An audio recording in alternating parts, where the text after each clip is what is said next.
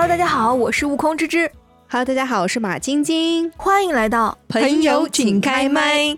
今天想要跟大家聊一聊一个非常热门的话题，嗯，就是刚刚结束的高考。高考就是我常常觉得高考这件事儿离我真的已经非常非常远了，那种感受离我很远了。所以当我看到就比如说有些高考完的学生走在大街上的时候，我就觉得真心的为他们鼓掌祝福，你们终于解脱啦！这种解脱这个词真是用的太好了，对不对？真的是解脱苦海。对对对，所以我想找马晶晶来聊一聊，你觉得高考这件事儿在我们的人生当中占有多大的比重？这是一个很好的话题哦，因为我觉得它在每个人生命中占的比重是不一样的。嗯，对于那些真正用高考改变了自己命运的人，他就是那一个闪耀点。因为我以前看过一个报道，应该是一个北大的女生还是清华的女生，她大概在工作了十几年以后，她在接受一个采访的时候，她说。高考到目前为止依然是他人生的高光点，嗯，因为他的人生考上清华还是北大了之后的那一刻，他终于被人看到，但自那以后好像再也没有这样的高光点了。哦，所以对于他们来讲，我觉得高考真的就是命运的转折点。对的，就是被别人看到了，对，被或者是你从一个原本没有看不到尽头的这个环境当中找到了新的出路。嗯，对的，我觉得这个是很重要的一个记录点。对我很想分享我自己一个点，就是高考可能并不能百分之百的决定你未来的生活是什么样子的。我仅代表个人的观点，对，对，要不然有些家长可能要打死我。我是觉得有些时候你会发现，随着这种世界状态的变化啊，我们以前可能觉得高考简直就是天大的事，对。但当你真的工作了、生活了，你你你还记得你高考上面那些东西吗？你压根儿不记得了。可能他培养的只是你的一种习惯、一种能力，但至于这些内容，可能或者是这些。结果并不能决定你未来的一些一生或者发展的道路，或者我们可以换一种说法，其实它就是人生不同的阶段。对，就在高考之前是一种疯狂学习的人生阶段，对，可能每天就是做卷子。但高考结束以后，你开启的是一个全新的人生阶段，不管这个结果好与坏，新的阶段已经开始了。对的，如果这个结果没有达到你的预期，请也不要太难过，因为它不过是你人生的一个中途的一个站点而已。对的，是的，是的，我印象特别深刻啊，就是我其实跟大家一样，在考试的时候会紧张，会紧张，会产生一些生理的生理反应不适。对。OK，我举一个简单例子，其实小升初可能大家都还好吧，就是大家水平都差不多。然后到初升高的时候，其实你已经有概念了，很紧张。嗯，你已经有概念了，你会知道，嗯，在这个城市里，好的高中是哪里，你要考到什么程度才能进到那个高中。所以你对于这次考试，你已经有很大的这样的一个比重心了。嗯，我当时记得很清楚，我去参加中考的时候，我看那个卷子，你知道我多夸张？卷子上的字啊，就是变成了那种重影，你知道吗？有没有可能就是它就是印的不好，就是 印重了？中考哎，大姐，就那要是重影的话，我能不能再考一次？就是，然后当时中考的时候，卷子上的字是重影的，然后我身体是非常非常不舒适的，一直在流汗。那个汗可以滴下来的那种流，然后肚子一直咕噜咕噜咕噜就想就是想穿稀，你知道吗？然后考了一半，我要举手跟老师说我要上厕所，然后老师就是再三跟我确认，你确定你要出去上厕所吗？就这种，嗯，然后派了一个监考老师跟我进到厕所里，要检查我上厕所的位置有没有任何东西，没有东西以后放我进去上厕所，然后看着我上完以后再把我带回那个考场。考完之后我就。我就知道自己那一门考的会特别差，然后出门之后因为太紧张，考完出门就吐了。妈呀！我还记得特别清楚，我我去那个学校考试时候，那个学校是一个很长的水池，有很多水龙头，很长的，然后我就吐在了里面。嗯，对，就非常非常的尴尬，我到现在都记得，就是很很难受的一次经历，所以可见。这个压力是有多大？嗯，就会让你的这个身体对给到一些反应了，就是不舒适的过程。然后显而易见，我没有考好，就没有上到最好的那个高中，我上到了一个一般的高中。但在那个一般的高中里面，我认识了非常多好玩的朋友。然后我高中是去学艺术了嘛。嗯，学艺术，然后在学艺术里面也有很多，就是跟我一起在学艺术啊，包括什么编导啊、模特啊，就我们都在一个班。你会发现，哦，这个班好有趣，就那一些美好的记忆，竟然是在高中发生的。所以我就在想到底什么是好与坏呢？可能你没有办法去分辨了。可能有些时候，你就是在那个环境当中，把自己的这样的一个性格和人格去塑造起来对塑造起来了。其实我的目的非常非常简单，我想做这一期播客，就是想要跟呃众多考完试的学生说，新的生活、新的节点就要开始了。所有的一切，不管它结果如何，就放在那儿就好了。嗯，我们就可以全新的去开始新的生活就好，接受、接纳自己。真是，哎，我印象中我我关于高中的记忆，其实快乐的还是蛮多的。对吧？虽然到高中的后期，真的就是疯狂的每天埋头，你知道吗？我记得我在高中的时候，就是写完卷子一抬头，你根本看不到同学，因为都被书挡住了。哦，每一科都有好多好多的要做的练习册，你根本都做不完。然后我印象特别深刻，大概离高考还有三十天还是四十天的时候，有一个傍晚，彩霞满天，非常的漂亮。然后我跟我的好朋友站在那个走廊上，我们俩我们就趴在那里。然后我的朋友成绩非常的好，他完全不担心自己的高考成绩，但是我成绩就一般，然后就很担心。我们俩一起趴在走廊上，看着那个满天的红霞。他那里感慨好美啊！我在心里的感受就是，我感受不到哎，我感受到就是满满的担心，就是一个很沉重的那个时刻啊。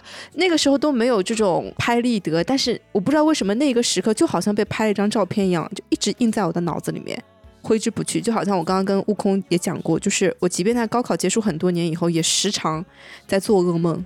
我的梦中的自己就是完全没有准备好，然后上场就开始填试卷，每一次都在噩梦中惊醒。不知道的三长一短选对，有一些是解答题，不是选择题，好吗？真的，我觉得这个带给我的这种印象是真的有点过于深刻。当然，那个可爱的同学们也会给我带来很多很开心的感受。你知道高中最开心的是什么吗？就在高考高考前吃饭是停电，哦是在自习课的时候停电，你就会想说哇，把笔嘣一摔，停有个理由了。对，有个理由，特别可爱。然后一般坐在教室最后一排的同学们，不是往往都是在那里看什么小说啊什么之类的。然后这个叭电一停，他们突然拍着桌子站起来说：“谁谁关了灯？不知道我要学习吗？” 你知道，就特画书看不见了。哎呀，对，特别好玩。然后有很多就是奇思妙想的时刻。但如果反过来，你说高中的知识对我来讲还剩下多少呢？可能没有剩下多少了。我们当时的调侃是真的，我们当时调侃就是高考完的那一刻是你人生知识储备量的高峰。对，真的，的确如此，的确如此啊。但事实上，我们在高考三年里面，其实学到的可能是你学数学的时候，你学到的是严谨的推理和逻辑运算能力。嗯，对，嗯你学英语和语文，尤其是语文，我现在有个很大的感受，就是以前背古诗的时候是没有感觉的，啪就背完了，就是为了背而背。但你现在人生的境遇到了三十加这个的时候，你会突然有一天想起小时候背的一首诗，陶渊明的诗、李白的诗，你突然觉得，哦，原来他当时写这首诗的心境是这样的。但如果当时你没有背那些诗，你可能也不会有这样的感慨。嗯，所以其实我们以前学的很多的东西，我们具体的不记得了，但是抽象出来的那些东西，可能是我们以后会用得到的。我有很大的一个感受，可能是学习是一种能力，哎，对，就是你得得得锻炼它，或者是你得锻炼这种能力。至于就是说我这高考分数多少，因为有些时候可能真的是因为紧张啊，或者是嗯会有很多的条件啊，限制、会有很多条件限制，导致你没有办法很好的达到你原来的水平。但是这种能力你有了以后，在你不管未来生活也好，工作也好，没错，你会发现你会很快的接纳新的事物，或者很快的学习到这样的一个本领。我觉得这个就是可能九年义务教育培养出来的这种方式吧。嗯，对我印象很深刻的是我的化学老师，我的化学是我所有科目里最最差的一门。我是物理，悟空直接说了，他物理最低考过零分儿哎，零分儿。呃，这个这个还蛮精彩的。然后我记得我的化学老师对我说过一句话，就是你现在化学成绩不好的原因是你还没有找到属于自己的学习方法。哦，他当时这句话给了我好大的安慰。虽然就是即便高考结束以后，我也还是没有找到属于我的对学习化学的学习方法，但是我那一刻知道每个人的学习方法是一定不一样的。所以我特别想跟高考完的同学们讲啊，就是有一些花开花会特别早，但有些花可能就是不开花，因为它可能是一棵树。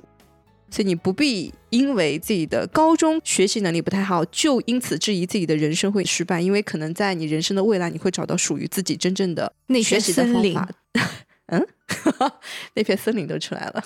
对的。但是我还是觉得啊，你不能不努力啊！我觉得就努力这件事儿是一定要你去做的，嗯，要全力以赴。全力以赴去尝试了。如果他还是没有达到，但就不要再去哎纠结这件事儿了。哎，嗯，对我，所以我特别喜欢三毛的一句话，就是三毛说：“今日之事，尽心尽力尽意去做了，那么你今晚就应该甜甜的上船去酣睡，上上船去酣睡吗？上床，上 bed，上 bed 去酣睡。再再念一遍。今日之事，尽心尽意尽力的去做了，晚上就可以上床甜甜的酣睡。啊，可以可以可以可以，这个好，发音标准啊，嗯，嗯。”很好。好，所以让我们来憧憬一下未来美好的大学生活吧。呃，悟空之之，你觉得大学生活让你印象最深刻的是什么？哦，我我当时我跟你讲，让我印象很深刻的一点就是跳街舞这件事儿。我进大学以后，我万万没有想到，真的就是以前你学过一些就是乱七八糟的东西，在大学里都能用上哎。比如说呢？比如说，像我不是追星嘛，然后我就很喜欢那些什么韩流组合啊什么的。然后我就是高中毕业以后，我就跟我妈说我想去跳街舞，我妈说好去跳吧，然后就给我报个班，因为没事干嘛。然后就学街舞，然后又说妈，我想去学韩语。我妈说让她去去去，给我报一个班儿，我去学韩语。然后结果我在大学的时候，你知道第一年有个什么新生迎新大赛还是什么，就是那种比赛嘛，然后就就有一点点小拿不出手的小技能，就一头脑要去参加了。结果还真让你拿了个什么特特别奖还是什么奖，然后还能加你是表演了。什么节目啊？跳街舞啊，非常吓人，我跟你讲，是穿 穿我是室外的那一那一集吗？不是不是不是穿那种就很宽韩韩舞嘛，哦很宽的那种裤子，哦哦哦然后很宽的那种 T 恤的那种 Popping 不是 hip hop。break 啊，hip hop。Yeah, girls hip hop 这种这种啊，这种跳这种舞，还参加了大学的什么街舞社啊。然后后来很有趣的就是，当时我们还去参加什么比赛，就我们这个水平还去参加比赛。现在想想就是 嗯，蛮有就是冲劲的啊。果然年轻人就是有一团火啊！啊 现在我真的是很很不勇敢了，就不敢跳了。对，对，你是街舞社的社长不是我怎么会是社长？哦。普通小喽啰，哎，没有在说喽啰啊，对，就普通就是普通学员啊，就是很喜欢跳，就大大家会组织嘛，比如几到几会训练，然后你毕那个什么下课了以后就过来训练这样子，然后有表演的时候，比如说嗯，有些歌手大赛的时候，他们会请伴舞嘛。那就是我们街舞社的人可以去去伴舞，然后关系比较好的就会拉拉去一起伴舞，这样子就还蛮丰富的。你就万万没有想到，你就在暑假学了一个什么韩啊，跳个李孝利的 Ten Minute，真这样噔噔噔噔噔，就是你知道吗？就去参加比赛了，就就还蛮有趣的。就大学里非常丰富的，等哇，那着大家。你要感谢秋秋哎。对对对，他的 support 非常重要。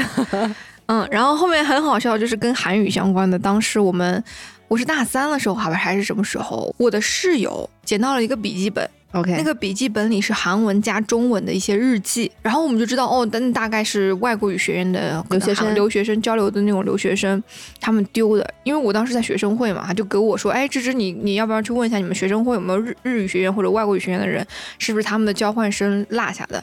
然后我就机缘巧合发现，哦，是一个韩国欧巴的那个本子，然后我们就一起。呃，就是约在那个咖啡厅，就是我们把这个本子还给他，还用韩语简单交流。你可想而知，我学韩语什么能用到啊？那个时候我竟然用到嘞。哇哦，怎么交流的？说两句听听看。他讲中文，啊交了个鬼的耶！中文很好，就偶尔就是还是想练习一下嘛，就觉得哎呀，有个韩国人在这儿，好好说两句这种感觉。嗯，嗯，就是那个时候结下的韩语的这个对。我现在想想看，真的就是 connect dots 这种事儿，真的是有发生的。就有些时候，你现在的努力埋下的一些种子，对呀、会在未来的某一个时间点，它就突然就开花了。是嗯，就突然就给了你一个很好的结果，很大的一个这样的一个 surprise。我觉得哇，原来就是你现在不管干什么，我觉得就是努力去干吧，啊，坚持的去做。就是你不知道在什么时候，你可能才会收到那样的一个回信。很棒哎！怎么样，马晶晶？你的大学不会只谈恋爱了吧？我大学没有谈恋爱，我大学在认真的念书。什么厦门大学没去过吗？厦门大学是呃 大三的事情了。我的大学在干嘛？我的大学在认真的学习，成为一名有理想的新闻工作者。哦，嗯，因为我是新闻传播学院的嘛，所以每天的生活是什么样呢？就是写稿、采访，然后学剪辑，然后啊，你会剪辑？我会剪辑。我不仅会剪视频，我还会剪音频，我软件都学了。其实啊，这一期就你剪。呃，然后我印象中我遇到了几个非常棒的老师，他们是当年在中国非常有名的一些专题报道的一些作者，然后他们在跟我们分享如何写作，然后分享他们的那些采访经历的那些惊心动魄的经历的时候，你就会想说，我励志，我要成为一名有理想的新闻工作者。实习的以后就不想了，就觉得 太累了，马上被现实打败。哎，你还别说，我当时就是暑期的时候，我也在那个日报实习过，真的，啊嗯，感觉怎么样？打败了，打败了。因为我是学艺术设计的嘛，我去我去的是那个排版，然后用的软件是我没有用过的，就他们报社会自有一个自己的排版的那个软件，不是什么 Photoshop、Illustrator 这种软件，我完全不会。OK，然后我说啊，现学。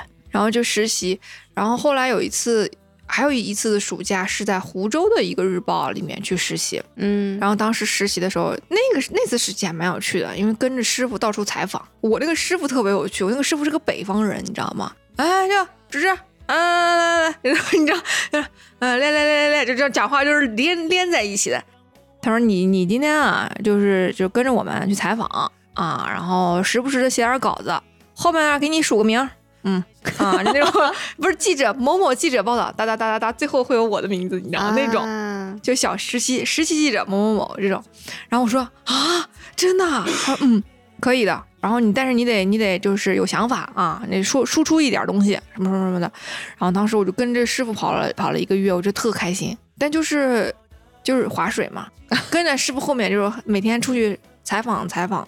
我跟你讲啊，其实我在上大学的时候有一个梦想，就是我想去做电台的主播嘛。嗯，然后我就是一个，你已经成为了电台的主播，这个电台谢谢悟空之之，谢谢他给了我这个机会。然后我真的去了一个市级的一个广播台去，然后我我也是跟着一个师傅啊，啊，他们的工作好清闲哦，哦，跟我想象中完全不一样，就是他们的稿子。其实跟我们的准备差不多，就是很就是很潦草的准备一下。什么？我们也是很认真的准备的。你在说谁？然后呢？他除了就平常讲这个，对，然后平常的工作就是跟同事们坐在一起聊一聊，呃，这个裙子好不好看啊？这个沙发买什么什么之类的。然后当时我就坐在他们旁边，就很尴尬的坐着，我也不知道该做些什么。然后我只知道，呃，时间到了三点，我就要跟他一起去录节目了，就这一件事情。所以我自那以后就对这个工作没有特别特别的向往，嗯，因为我本来印象中我觉得哦，他这个时间段要讲内容，他其他时间可能都是在准备，我可能想学习他准备的思路啊什么，但其实结果都没有。万万没想到寒窗苦读十二年出来跟人家聊裙子，怎么了？寒窗苦读十二年出来自己的每一面，出来给人家贴膜，收起你的，收起你的这个什么，包容自己的每一面，贴膜的每一面。好的，我包容自己。我磨贴的还是不错的，我觉得大学的生活还是还是蛮好的，再来一次我愿意的。哦，我当然，我现在就最后悔就大学没有谈恋爱。谈就是你现在就挺难的，但我觉得大学应该还蛮简单的吧？大学很容易，少男少女们，少男少女们有时间，对呀，就在一个校园里，大学有很多好玩的诶。但是我觉得啊，我仅代表个人观点，不要在大学的时候全身心投入什么学生会当中，真的。对，宁可多实习打工，然后做一些自己想要做的事情，旅游啊什么的啊，啊，多去什么周边城市看一看，也不要把所有的精力都放在学生会上。这是学姐给你们的，对，好好学习。嗯，就空余的时间哈。对，大家如果看到悟空之现在翻的这个白眼，就知道学生会给他造成了多大的伤害。没有学生会带给我非常多的东西，我感谢学生会。但是就是没有必要投入这么多的精力。你投入了多少？一天二十四个小时的话，因为就是到后面我我也记得不太清楚了，但是我就觉得好像没有干什么其他别的事情了，除了上课就是学生会。然后当时又是班长，然后又是学生会什么忙的要死，对副主席什么的，然后就是各种事情好像都有，老师也会找你，同学也会找你，你的生活就是被这些充斥了，嗯。所以没有好好学习，对不对？我的学习都是 OK 的，然后因为我们是画画嘛，啊，我们是画画，然后更多的时候，除了那些什么什么一些思政课什么之类的，你要在大课上去上，其他的时候都是在我们的教室很大，每个人去，画就画画，对对嗯，对，然后要不然就是做一些设计类的东西，那很幸福哎。很幸福啊！我我觉得我大学研究生过得是最幸福的。嗯，我研究生更幸福。我觉得我研究生这简直就是绝了。嗯，怎样？我研究生是油画专业嘛，一年还是三年？呃，快三年，因为你可以选择你每一个学期修多少，它至少要你，比如说你要修到十二分，然后至于你要不要多修，或者你要在几年内完成，你可以自己去去 handle 这件事情。然后我当时修呃的时候，你可以选课嘛，然后我主攻的是油画，但是你可以选，比如说 mental design，就是那种金属设计，然后水彩画，啊、还有一些比如雕塑，哇。我那时候真的上课时候绝了，老师都是特别有趣的，我那种嗯外国人，他们所以他们上课的时候就是会跟你聊天，然后讲这些雕塑的故事，或者是跟你聊一下现在最火的《Walking Dead》，就那种叫什么《行尸走肉》这这部剧现在拍到哪里了？你有没有看？什么什么？你就觉得你在捏雕塑，但是老师都一直在跟你有一些呃交流，那个时间是很自由的。然后我当时还去。我现在想想，我真的很勇敢，我还去申请了那个就是 GA，就 Graduate Assistant 那种，嗯，像教授助理。教授助理以后呢，就是学校会 cover 你的学费，你就不用再付学费了。然后每个小时还给你八美金的工资，嗯，但是你一周工作不可以超过二十个小时嘛，有点像 part time 的那种感觉。然后我就想说，绝了！我的教授每一天就是因为我又是 international student 那种就国际学生，他对我就是非常的照顾。他就说，就喊我的名字嘛，就说你你如果有任何的工作上觉得太难或者是不舒适的，你一定要第一时间给我。我觉得他 people care 特别的好，然后让我觉得我想留下来。啊，对，当时就是工作的时候，因为做学生工作还是很轻松的，就是在研究生的时候就跟国内的学生会是两码事，完全两码事，因为教授会给你分享很多东西，啊，你可以学到东西因为一对一的，哦哦而且你就他的房间在里面嘛，你就他他外面有一个就就是 desk 坐在外面，比如说有学生来找他，你会看他的那个时间，然后告诉他你什么时候可以来找教授，就这种。平时的时候就帮他们收集学生的作业，然后他们要打分之前帮学生的那个作业影印好，工作其实很轻松的。嗯，有的时候可能那个投影仪不 work 了，我们我去把它搞一下，然 后哦可以了，老老师继续讲课，哦，所以就是非常非常幸福的一件事儿。哎我觉得呦哎呀，人生啊。如果就停留在那一段该多好啊！那那三年是你认为人生的高光时刻吗？高光时刻，就像我一开始讲的那个清华北大女生那个，那倒也没有哎。嗯，嗯，那你觉得目前为止你的人生高光时刻是在哪里？可能还没有到吧？很好，你的心态非常的棒。对，我觉得就是是我每一次都觉得自己很 lucky。嗯，我是觉得我还是挺被上帝眷顾的一个人，所以我会怀着感恩的心接受这个眷顾啊、我觉得这个是他给我的一个礼物，包括我在就是读书以后，你会发现，你随着年龄的成长，读书会变成一个内驱的事情。我我举个例子，比如说我像小学、初中、高中的时候读书，都是爸妈逼着你读的，或者老师告诉你你要完成这些这些作业。但当我去到，比如说去到国外开始读书的时候，你会发现学英语变成了一件内驱的事情。因为是不得不学，嗯，对，它就是变成了一个，如果你想跟别人沟通，如果你想拿下这个学分，你需要考出来，你就是要学。那个时候你会发现，学到原来凌晨四点不是一件不可能的事情。嗯，然后第二天早上七点钟的早课，你就是去到学校星巴克买一杯咖啡，然后继续上课，就是这样子。嗯，然后后面你学到一定程度，你就会发现，哎，你就可以开始用这个这个工具了，然后可以自如的去听懂、去了解这个国家的信息的时候，你就会觉得，哦。来劲了，很好哎，他学习动力就会更强，就它是一个上升的螺旋。对，像我们刚刚聊的，高考就是一件培养我们学习能力的事情。那后面你会发现，这个学习的模式啊，或者是状态啊，会随着你的环境或者是呃阶段的改变而做出一些改变。但是我觉得，就是你自己要保持一个积极的接受状态，永远保持学习的。哎，学习的这种状态去接受它，然后去不断的去往好的方向去变化就好了。哇哦，很精彩哎！